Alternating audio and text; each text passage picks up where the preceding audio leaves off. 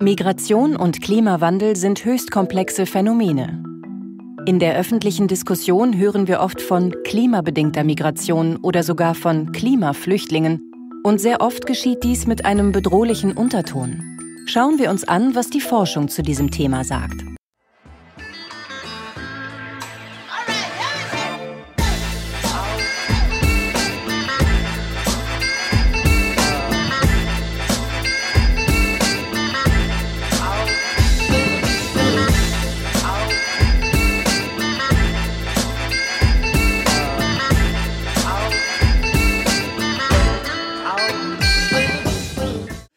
Hallo und herzlich willkommen zur neuen Folge Underdogs. Mein Name ist Michelle Kolberg und wir haben heute Charlotte Wiederkehr zu uns eingeladen, die uns ihre Dissertation vorstellen wird, die sie am Umweltforschungszentrum in Leipzig geschrieben hat. Hallo Charlotte. Hallo. Schön, dass du da bist. Wir spielen ja zur Begrüßung immer unser AB-Spiel. Das ist ganz leicht. Ich gebe dir zwei Begriffe zur Auswahl, zwei Wörter und du musst dich für eins von beiden entscheiden. Du darfst dich nicht erklären, sondern musst einfach ganz assoziativ sagen, wofür du dich entscheidest, ja? Mhm, alles okay. Klar. Apfel oder Birne? Apfel. Bar oder mit Karte? Mit Karte. Ketchup oder Mayo? Ketchup. Senf oder Mayo? Senf. Bachelor oder Master? Bachelor. Master oder Doktor? Doktor. Früh aufstehen oder ausschlafen? Ausschlafen. Bunt oder schwarz-weiß? Bunt. Sommer oder Winter? Sommer. Buch oder E-Book? Buch. Podcast oder Radio? Natürlich Podcast. Sehr gut. Die einzig richtige Antwort. Ja, vielen Dank für diesen kleinen Einblick. Ich würde dich als allererstes erstmal bitten, zu sagen, ganz kurz in zwei, drei Sätzen, womit beschäftigt sich deine Arbeit? Meine Arbeit beschäftigt sich mit ganz grob den Zusammenhängen zwischen Umwelt, insbesondere Umweltwandel und menschlicher Migration im globalen Süden. Und ich habe mich in dem Zusammenhang mit ja, drei Fragestellungen oder drei Teilaspekten auseinandergesetzt. Einmal die Frage, wie Umwelt Migrationsentscheidungen beeinflusst, welche Rolle Migration als Anpassungsstrategie spielt an verschiedene Formen von Umweltwandel und unter welchen Rahmenbedingungen Ressourcenkonflikte auftreten in, in Einwanderungsgebieten. Was war denn dein Antrieb, überhaupt eine Doktorarbeit zu schreiben? Das ist eine gute Frage. Mm, ich glaube, da gab es verschiedene Gründe. Ähm, ich habe mich ja auf eine ausgeschriebene Promotionsstelle beworben. Das war kurz vor Ende meiner Masterarbeit. Und ja, ich ich war damals Mitte 20, äh, kurz vor Ende des Studiums, fand das fast ein bisschen schade, ehrlich gesagt, weil ich habe die meiste Zeit eigentlich ganz gerne studiert und ich hatte da auch das Gefühl, noch lange nicht ausgelernt zu haben. Ich habe mich irgendwie auch noch nicht so richtig bereit gefühlt für den Arbeitsmarkt. Und äh, da hat sich das mit der Stelle tatsächlich so ein bisschen äh, ergeben. Mir wurde die weitergeleitet. Ich fand, dass die super spannend klang, dass das Thema super spannend klang. Das hat mich irgendwie gereizt. Ich hatte auch vorher schon mal mit dem Gedanken gespielt zu promovieren, aber das war jetzt kein, kein festgelegter Plan oder so. Ich war da recht offen. Und ja, aber ich hatte genauso auch Lust, noch weiterhin in Leipzig zu bleiben und auch am UFZ, an, wo ich schon war für meine Masterarbeit und daher auch schon so ein paar Einblicke bekommen hatte. Und ja, mir hat es gut gefallen. Wie bist du denn überhaupt in Leipzig und am UFZ gelandet? Ich bin in Leipzig tatsächlich auch mehr oder weniger zufällig gegen Ende des Masterstudiums gelandet. Ich habe vorher die meiste Zeit in den Niederlanden studiert und hatte dann aber irgendwie so, ja, gegen Ende des Studiums Lust, auch wieder nach Deutschland zurückzukehren, nach irgendwie fünf Jahren auch an verschiedenen Orten im Ausland, auch nach diversen Umzügen. Und es wurde dann Leipzig, weil ich habe so einen internationalen Master gemacht, äh, Sustainable Development. Da sind einige europäische Unis involviert und da war es sowieso verpflichtend, mindestens ein Mobilitätssemester an einer der, der Partnerunis zu machen. Und so bin ich tatsächlich über ein Mobilitätssemester mhm. nach Leipzig gekommen. Äh, ja, irgendwie auch ein bisschen kurios.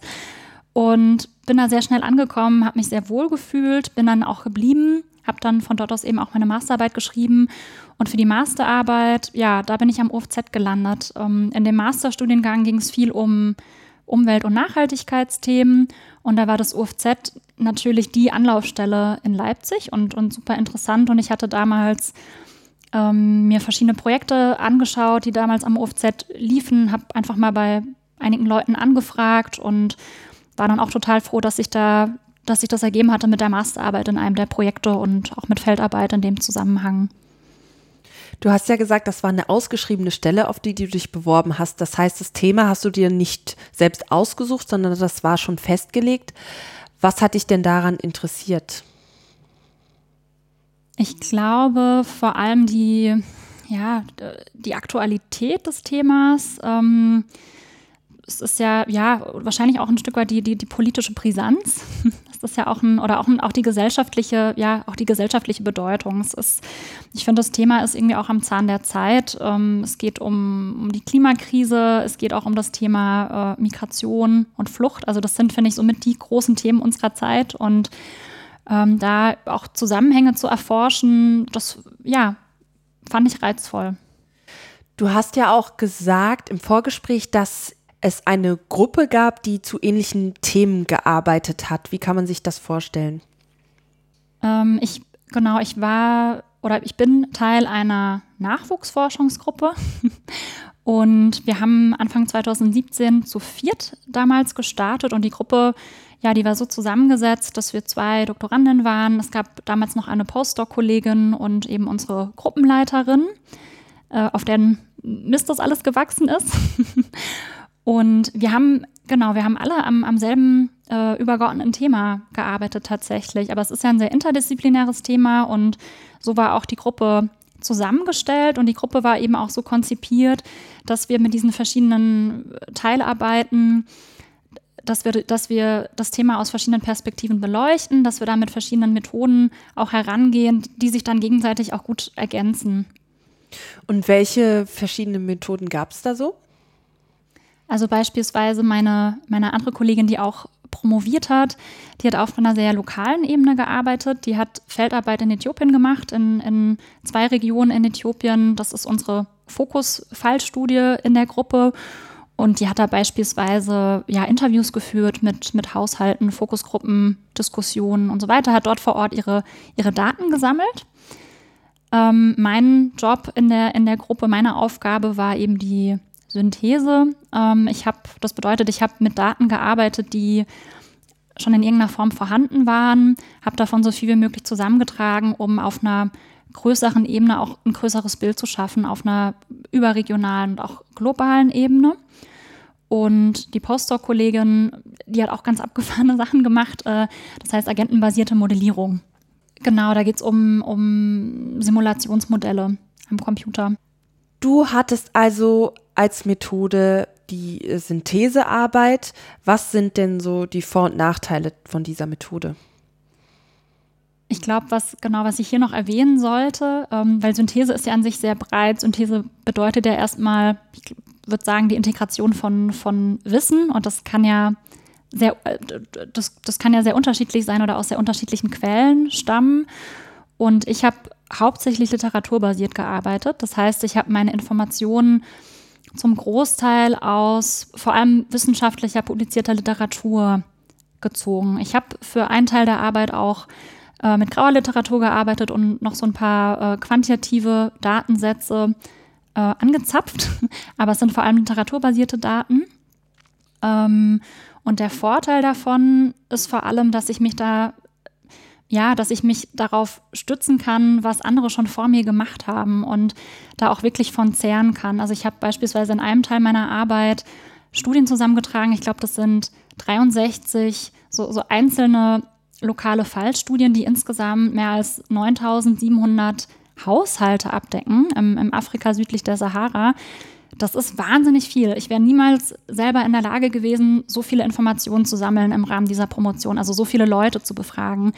Äh, das hätte ja völlig den Rahmen gesprengt. Und indem ich mich darauf stütze, was andere schon gemacht haben und deren Informationen zusammentrage und eben weiter verwende, bin ich überhaupt erst in der Lage, auch diese Datenmengen zu nutzen. Und das ist natürlich ein wahnsinniger Vorteil. Und ja, diese lokalen Fallstudien sind für unser Forschungsthema von besonderer Bedeutung, weil man weiß, dass diese, diese Prozesse, um die es da geht, dass die sehr kontextspezifisch sind. Und Fallstudien beinhalten normalerweise auch viele Details und ja, eben viele kontextspezifische Informationen, die, die hier wichtig sind. Und was sind vielleicht Nachteile?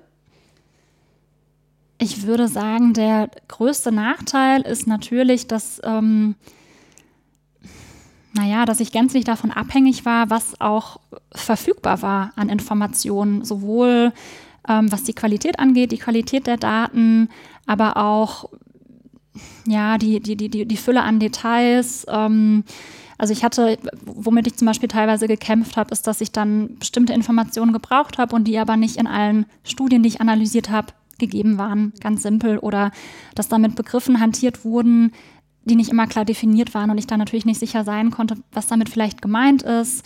Ähm, die methodische Herangehensweise war nicht immer genau beschrieben. Also genau, da gab es manchmal einfach auch so ein bisschen Informationslücken. Und ich würde sagen, abgesehen davon ist es natürlich auch eine sehr, äh, es ist eine spannende Arbeit, aber auch eine sehr, sehr zähe Arbeit, weil ich im Rahmen der Promotion unfassbar viel Literatur natürlich gewälzt habe, um diese Informationen zu sammeln. Und ja, das war auch nicht immer einfach. Wie hast du es geschafft, da motiviert zu bleiben?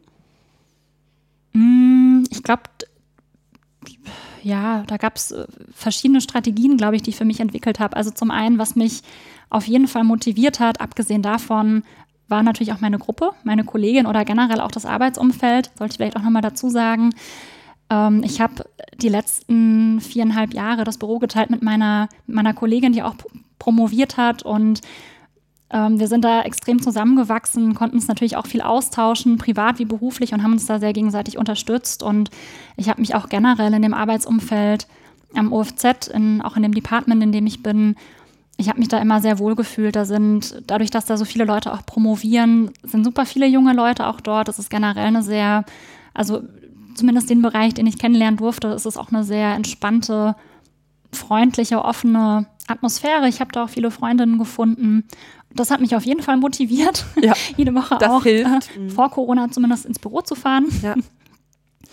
Und abgesehen davon habe ich ja während der Promotionszeit mir auch so das ein oder andere Nebenprojekt oder vielleicht auch die ein oder andere Nebentätigkeit auch immer mal wieder gesucht, die mir Abwechslung verschafft hat, was für mich einfach auch wichtig war und auch Austausch auch nochmal so ein bisschen mit, mit anderen, weil ich bei der Doktorarbeit natürlich auch extrem viel Zeit alleine am PC verbracht habe, was mir schwer fiel.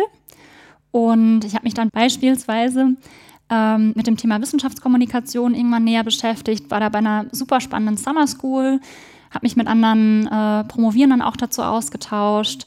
Ich habe mich ähm, irgendwann auch ein bisschen stärker in der Lehre eingebracht, die meine Betreuerin äh, hier an der Uni Halle ähm, auch gemacht hat und war da dann involviert, habe auch mal eine Vorlesung gegeben, war beim Seminar dabei, musste auch mal Prüfungen mit korrigieren und so weiter. Und das, ähm, das war auch spannend und das hat mir dann auch wiederum geholfen, naja, mich dann vielleicht auch wieder diesen Studien zu widmen und mich da reinzuknien.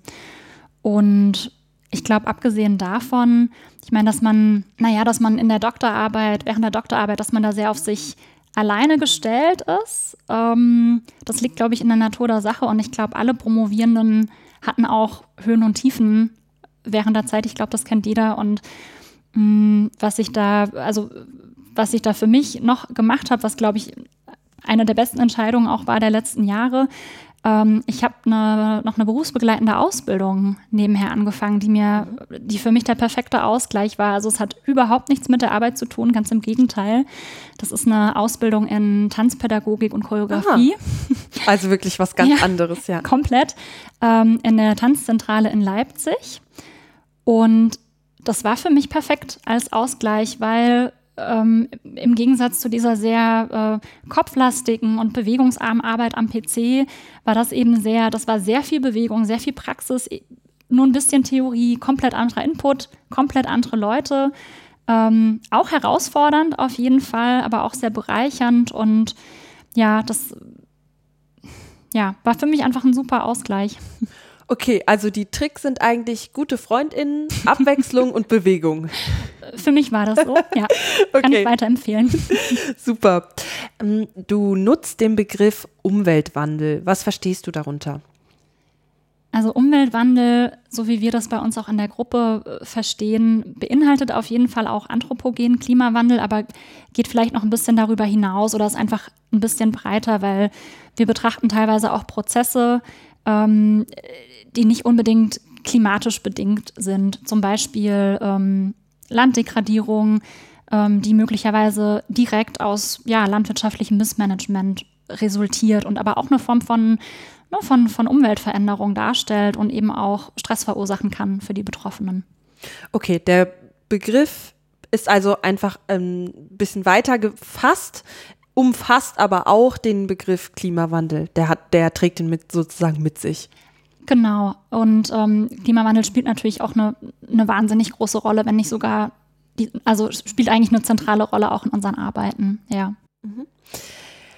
Ja, steigen wir vielleicht ein bisschen tiefer ins Thema ein.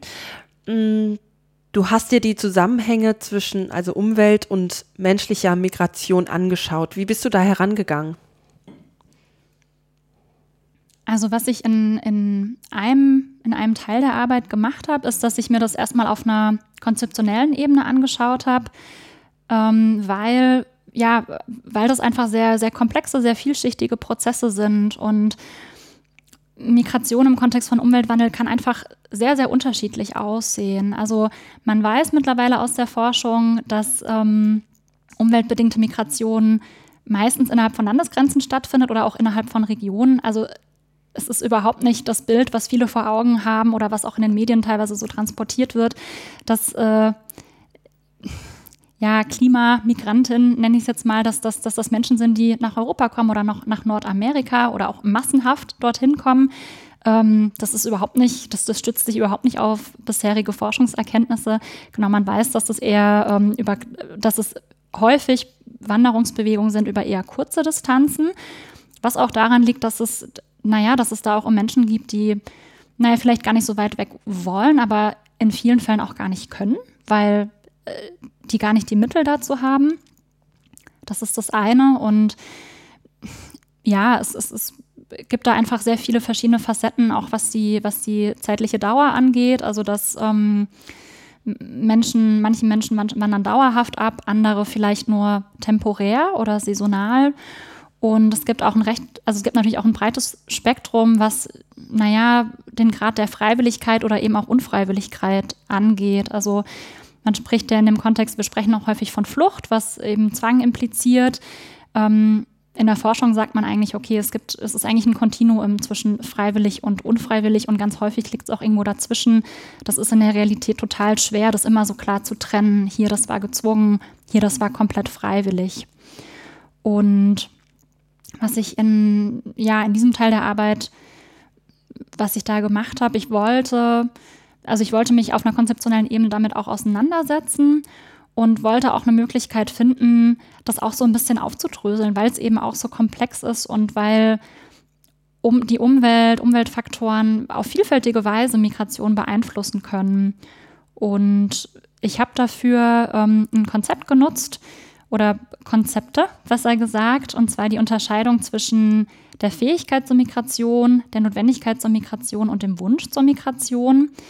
Das ist, ja, geht ursprünglich zurück auf äh, ja, Konzepte aus, der, aus dem Bereich der Migrationsforschung. Das ist dieses Ability Aspiration Model, also da steckt Fähigkeit und, und Wunsch drin von Carling, äh, Anfang der 2000er, wo der Gedanke war, zu unterscheiden zwischen der Absicht abzuwandern und naja, dem tatsächlichen Abwanderungsverhalten, also eben auch, wenn, wenn Menschen eben auch die Fähigkeit dazu haben.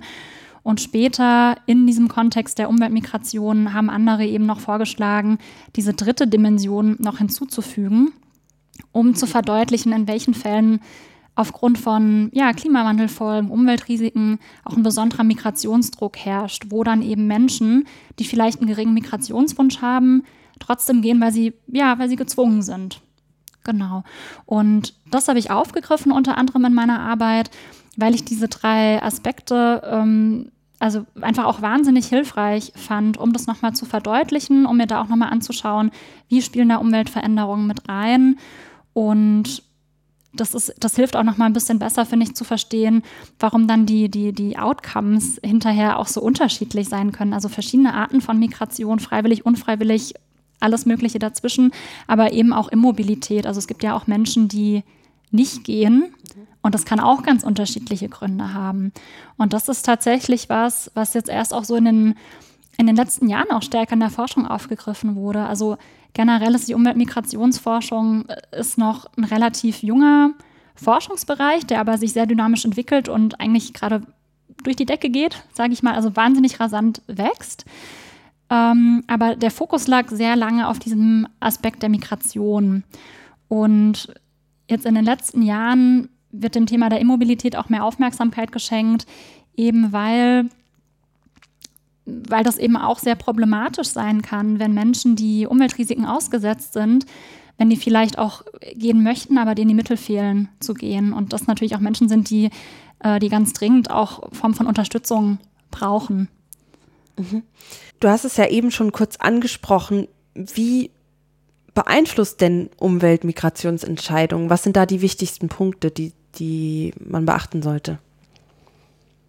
Ich glaube, ja, was, was an der Stelle ganz wichtig ist zu sagen, ähm, beziehungsweise ich habe es ja schon angedeutet, dass es, dass es sehr komplex ist.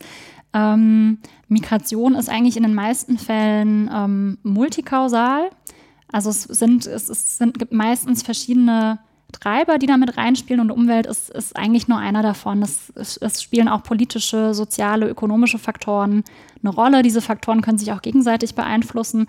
Und das Schwierige am Einfluss von, von, von Umweltwandel ist hier, dass eben Umweltwandel auch häufig, naja, auch häufig indirekt eben wirkt, indem Umweltveränderungen auf diese bestehenden Treiber, auf diese sozialen oder insbesondere die ökonomischen Faktoren sich ja auch auswirken. Also wenn aufgrund vom Klimawandel vor Ort äh, die Bedingungen für Landwirtschaft schlechter werden, schwerer werden und dadurch Menschen geringeres Einkommen erzielen und sich dann vielleicht auch dadurch veranlasst sehen, woanders hinzugehen, um da Geld zu verdienen, ähm, dann stehen hier ja vielleicht ökonomische Gründe im Vordergrund.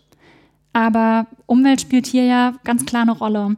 Und das macht es auch so schwierig, das aufzudröseln. Also es ist auch ganz schwierig, da den, den Einfluss von Umwelt oder auch von Klima äh, isoliert zu betrachten oder auch zu sagen, hier, der Faktor hat ja auch den größten Anteil daran. Das war natürlich auch eine, eine Herausforderung jetzt bei, bei meiner Arbeit, wo ja die Umwelteinflüsse im Fokus standen.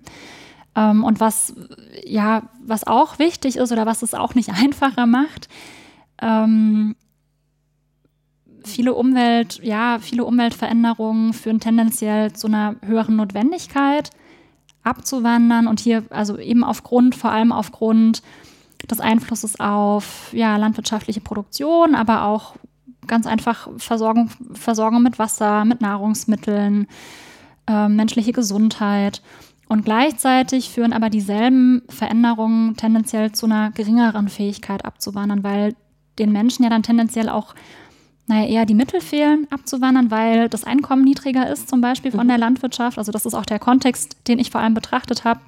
Ein ländlicher Kontext, wo viele Menschen von der Landwirtschaft leben und eben sehr, wo es um sehr ressourcenbasierte, ressourcenabhängige Tätigkeiten geht. Und ja, die Fähigkeit zur Migration hängt natürlich auch vom Gesundheitszustand ab, zum Beispiel. Und dieser dritte Aspekt, also hier, hier sieht man schon, okay, da ist eine, eine Diskrepanz. Einerseits steigende Notwendigkeit, andererseits eine sinkende Fähigkeit. Ähm, das deutet auch schon an, wo, wo auch der Kern des Problems liegt. Und dieser dritte Aspekt, der Wunsch zur Migration, der ist eigentlich besonders schwierig zu fassen. Den finde ich, den finde ich auch sehr spannend. Ich glaube, das ist auch so der Teil, der ich würde sagen, der bisher auch mit am wenigsten erforscht ist, weil es hier natürlich um sehr, auch um sehr subjektive Aspekte geht. Ähm, hier, also was ich, was ich mir hier genauer angeschaut habe, ist zum Beispiel, wie Menschen dann Umweltrisiken wahrnehmen und Umweltveränderungen, weil das, naja, auch eine Grundvoraussetzung dafür ist, dass, dass, dass vielleicht Menschen Migration überhaupt in Erwägung ziehen oder dass, da, dass, dass sie überhaupt äh, tätig werden, aktiv werden dass sie da eine Notwendigkeit wahrnehmen oder dass sie da ein Risiko wahrnehmen. Das kann total unterschiedlich sein und das ist auch häufig anders als das, was vielleicht Messdaten von Wetterstationen etc. zeigen. Ähm, was ja auch eine Rolle spielt, ist, wie Menschen zum Beispiel ihre eigenen Kapazitäten wahrnehmen. Also ob Menschen überhaupt von sich selber glauben, dass sie in der Lage sind, abzuwandern, weil wenn sie das nicht glauben, dann möglicherweise versuchen sie es dann auch gar nicht. Und was hier auch eine Rolle spielt, ist, ähm, ja, sind eben auch so, so soziokulturelle Faktoren wie, ja, ich nenne es mal Ortsverbundenheit, wo Umwelt natürlich, da geht es ja um Umwelt, genau. Und der Aspekt ist, ist wichtig, weil der häufig eine Rolle spielt, wenn, wenn Menschen bleiben wollen, auch an Orten, wo wir vielleicht als Außenstehende erwarten würden, dass man da doch vielleicht eher weg möchte, weil die Lebensbedingungen immer schlechter, immer harscher werden und Menschen aber trotzdem bleiben möchten, weil sie vielleicht kulturell sehr stark damit verbunden sind mit den Orten, weil da ihre Vorfahren vielleicht begraben sind, ähm, sie das mit bestimmten Traditionen verbinden und so weiter. Mhm.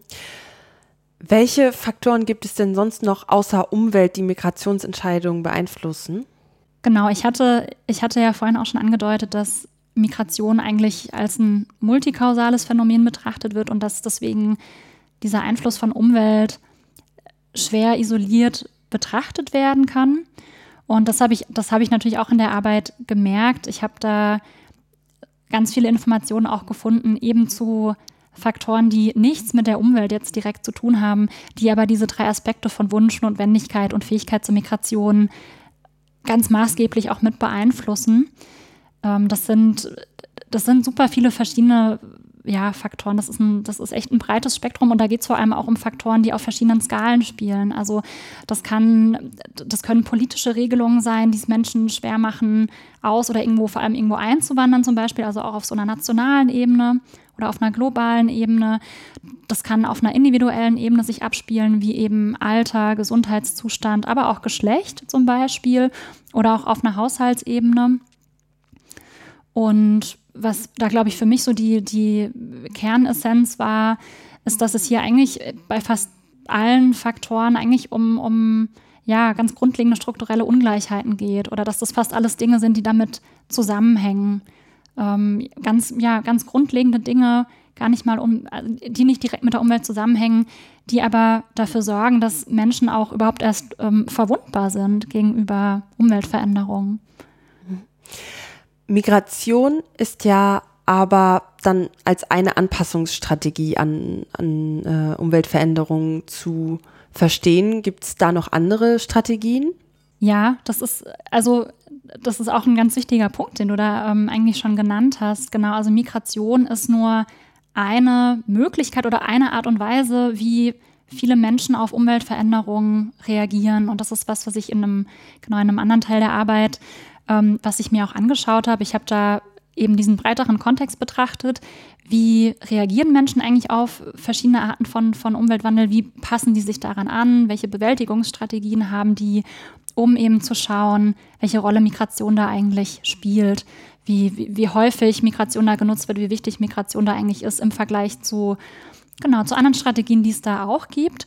Und es ist tatsächlich auch ein wahnsinnig weites, breites Spektrum an, an Strategien.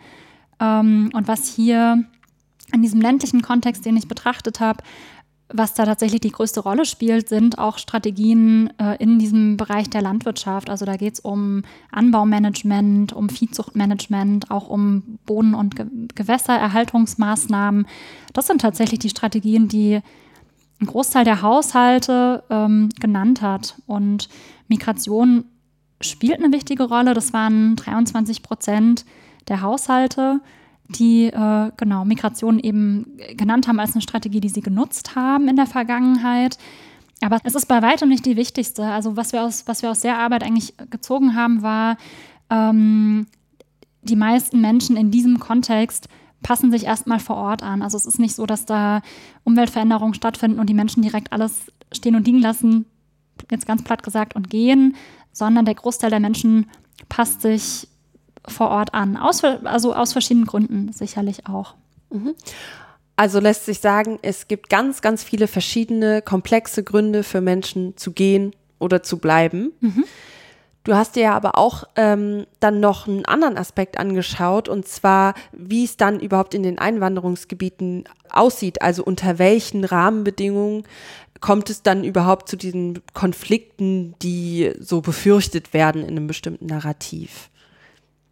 Genau, das ist äh, ja, das ist, das ist eben auch ein Narrativ, was tatsächlich ja auch im, auch im politischen Kontext, nicht nur so in den Medien, ähm, teilweise auch aufgegriffen wurde. Also so diese Sorge einerseits, Klimawandel verursacht Massenmigration, wird ja teilweise tatsächlich auch so gesagt. Ja. Ähm, und daran anknüpfen dann die Sorge, okay, in Einwanderungsgebieten wird diese Migration dann zu einem steigenden Bevölkerungsdruck führen, was unweigerlich zu einer Ressourcenverknappung äh, führen muss und ja, dann eigentlich auch in, in gewaltvollen Auseinandersetzungen ähm, münden muss oder zumindest das, das Risiko für Konflikte äh, deutlich steigert. Und hier wird sich sehr stark fokussiert auf dieser Frage der, äh, der Ressourcenknappheit. Mhm. Und was ich in meiner Arbeit aber eigentlich gezeigt habe, ist, dass, äh, naja, das, was, was im, im Bereich der politischen Ökologie ähm, eben auch viel betont wird, nämlich, dass soziale und politische Faktoren da eigentlich eine ja, eine mindestens genauso wichtige Rolle spielen, wenn nicht sogar eine größere. Was kann man sich darunter vorstellen, ein bisschen konkreter unter diesen Faktoren? Ähm, also vielleicht erst nochmal zur Erklärung, was ich da eigentlich gemacht habe. Ähm, ich habe insgesamt 20 verschiedene Einwanderungsgebiete miteinander verglichen, auch in verschiedenen Teilen der Welt, äh, Südamerika, West- und Ostafrika, verschiedene Teile Asiens. Ähm, die, ungefähr die Hälfte davon hat in der Vergangenheit gewaltvolle Auseinandersetzungen um erneuerbare Ressourcen erfahren, die eben auch ja, Einwanderungsgruppen involviert haben und ungefähr die Hälfte eben nicht. Da ist es ja weitestgehend äh, friedlich geblieben. Und die habe ich eben miteinander verglichen und ich habe mir da eine ganze Reihe von, von Rahmenbedingungen angeschaut, um eben herauszufinden, welche Kombinationen, unter welchen Kombinationen von Rahmenbedingungen fanden denn diese Konflikte statt oder eben nicht statt. Und das, was am Ende, was diese Analyse gezeigt hat, was tatsächlich eben ja mit die größte Rolle gespielt hat, ähm, war eben das, also einerseits die ja, die soziale Dynamik vor Ort zwischen verschiedenen lokalen Gruppen und Einwanderergruppen da ging es unter anderem darum, ob, ähm, naja, ob die MigrantInnen beschuldigt wurden, die lokalen natürlichen Ressourcen äh, zu übernutzen, zu degradieren. Das hat zum Beispiel eine Rolle gespielt. Und die nationale Regierung hatte tatsächlich aber auch einen ziemlich großen Einfluss auf das, was vor Ort passiert ist. Also diese, diese Konflikte, die ich da betrachtet habe, die, die waren sehr lokal und daher fand ich sehr interessant zu sehen, dass eben auch diese nationale politische Ebene da eigentlich in, in ich glaube, zehn von elf Konfliktfällen da auch eine ganz wichtige Rolle gespielt hat auf äh, verschiedene Art und Weise. Ähm, da ging es in einigen Fällen ging es eher darum, dass die Regierung Einwanderung forciert hat, zum Beispiel aus wirtschaftlichen Motiven, weil Einwanderergruppen da einen Beitrag leisten konnten zur Nahrungsmittelproduktion. Da wurden dann vielleicht auch finanzielle Anreize geschaffen. In einigen Fällen ging es auch darum, dass aus so strategischen, politischen Motiven Gruppen umgesiedelt wurden oder in Gebiete gesiedelt wurden, wo vielleicht eher naja, aufrührerische Gruppen mhm. äh, gelebt haben und die umgesiedelten Gruppen der Regierung gegenüber eher wohlgesonnen waren, zum Beispiel. Ähm, und das hat dann häufig zu Unmut geführt ähm, bei der lokalen Bevölkerung, weil die sich benachteiligt gefühlt haben, was dann auch teilweise die Ressourcenzugänge äh, anging. Und umgekehrt gab es aber eben auch Fälle, wo die Regierung ja wahnsinnig Stimmung gemacht hat gegen die Einwanderungsgruppen und da zum Beispiel auch bestimmte ja xenophobe Stereotype mhm. vielleicht auch reproduziert hat, was sich wiederum ausgewirkt hat oder wo Einwanderungsgruppen eben dann auch wirklich ausgeschlossen waren vom Ressourcenzugang, was auch wiederum schwierig war, weil die dann auch sehr marginalisiert wurden. Also es hat sich sehr unterschiedlich geäußert, aber was die Arbeit gezeigt hat, ist auf jeden Fall, die politische Ebene hat einen ganz wichtigen Einfluss. Und es geht gar nicht so sehr um diese Frage der Ressourcenverknappung oder vielleicht auch Degradierung, sondern es geht viel um, um die Fragen von Zugang und Verteilung, die ja auch auf politischer Ebene verhandelt werden. Ja, das hast du jetzt eigentlich schon ganz schön zusammengefasst. Zum Schluss würde ich dich gerne noch fragen, was würdest du also unseren HörerInnen mit auf den Weg geben?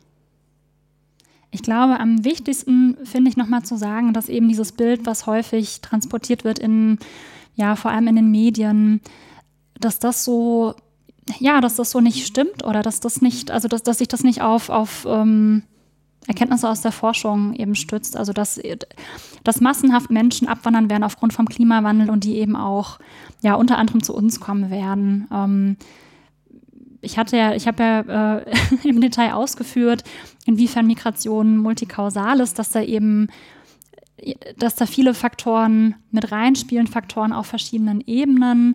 Ähm, nicht alle Menschen wollen abwandern und es sind die Menschen, die abwandern wollen, sind aber auch nicht alle dazu in der Lage und hier spielen strukturelle Ungleichheiten, aber eben auch ja, Machtverhältnisse ähm, spielen ja einfach eine, eine, eine ganz, ganz wichtige Rolle. Und Menschen haben auch einfach unterschiedlich ja, unterschiedliche Möglichkeiten, unterschiedlichen Spielraum auch auf Umweltveränderungen zu reagieren. Und es gibt auch unterschiedlich viel Spielraum in, in Migrationsentscheidungen. Und genau, ich finde es einfach wichtig, auch im Hinterkopf zu behalten, gerade auch mit Blick auf die Bundestagswahl dieses Jahr, ähm, wo ja das Thema Klimakrise, möglicherweise auch das Thema Migrantinnen, Geflüchtete vielleicht auch oder vermutlich auch in irgendeiner Form aufgegriffen werden. Und ich hoffe, dass genau die HörerInnen nach heute das Thema da vielleicht auch nochmal ja, anders einzuordnen wissen oder da vielleicht auch nochmal anders drauf blicken können und das kritischer hinterfragen können. Ich habe auf jeden Fall einen ganz neuen Einblick bekommen. Ich danke dir sehr, dass du da warst und dass du dir die Zeit genommen hast. Ja, danke dir. Hat viel Spaß gemacht. So, an euch da draußen, ich hoffe, die Folge hat euch gefallen. Bis zum nächsten Mal. Auf Wiederhören.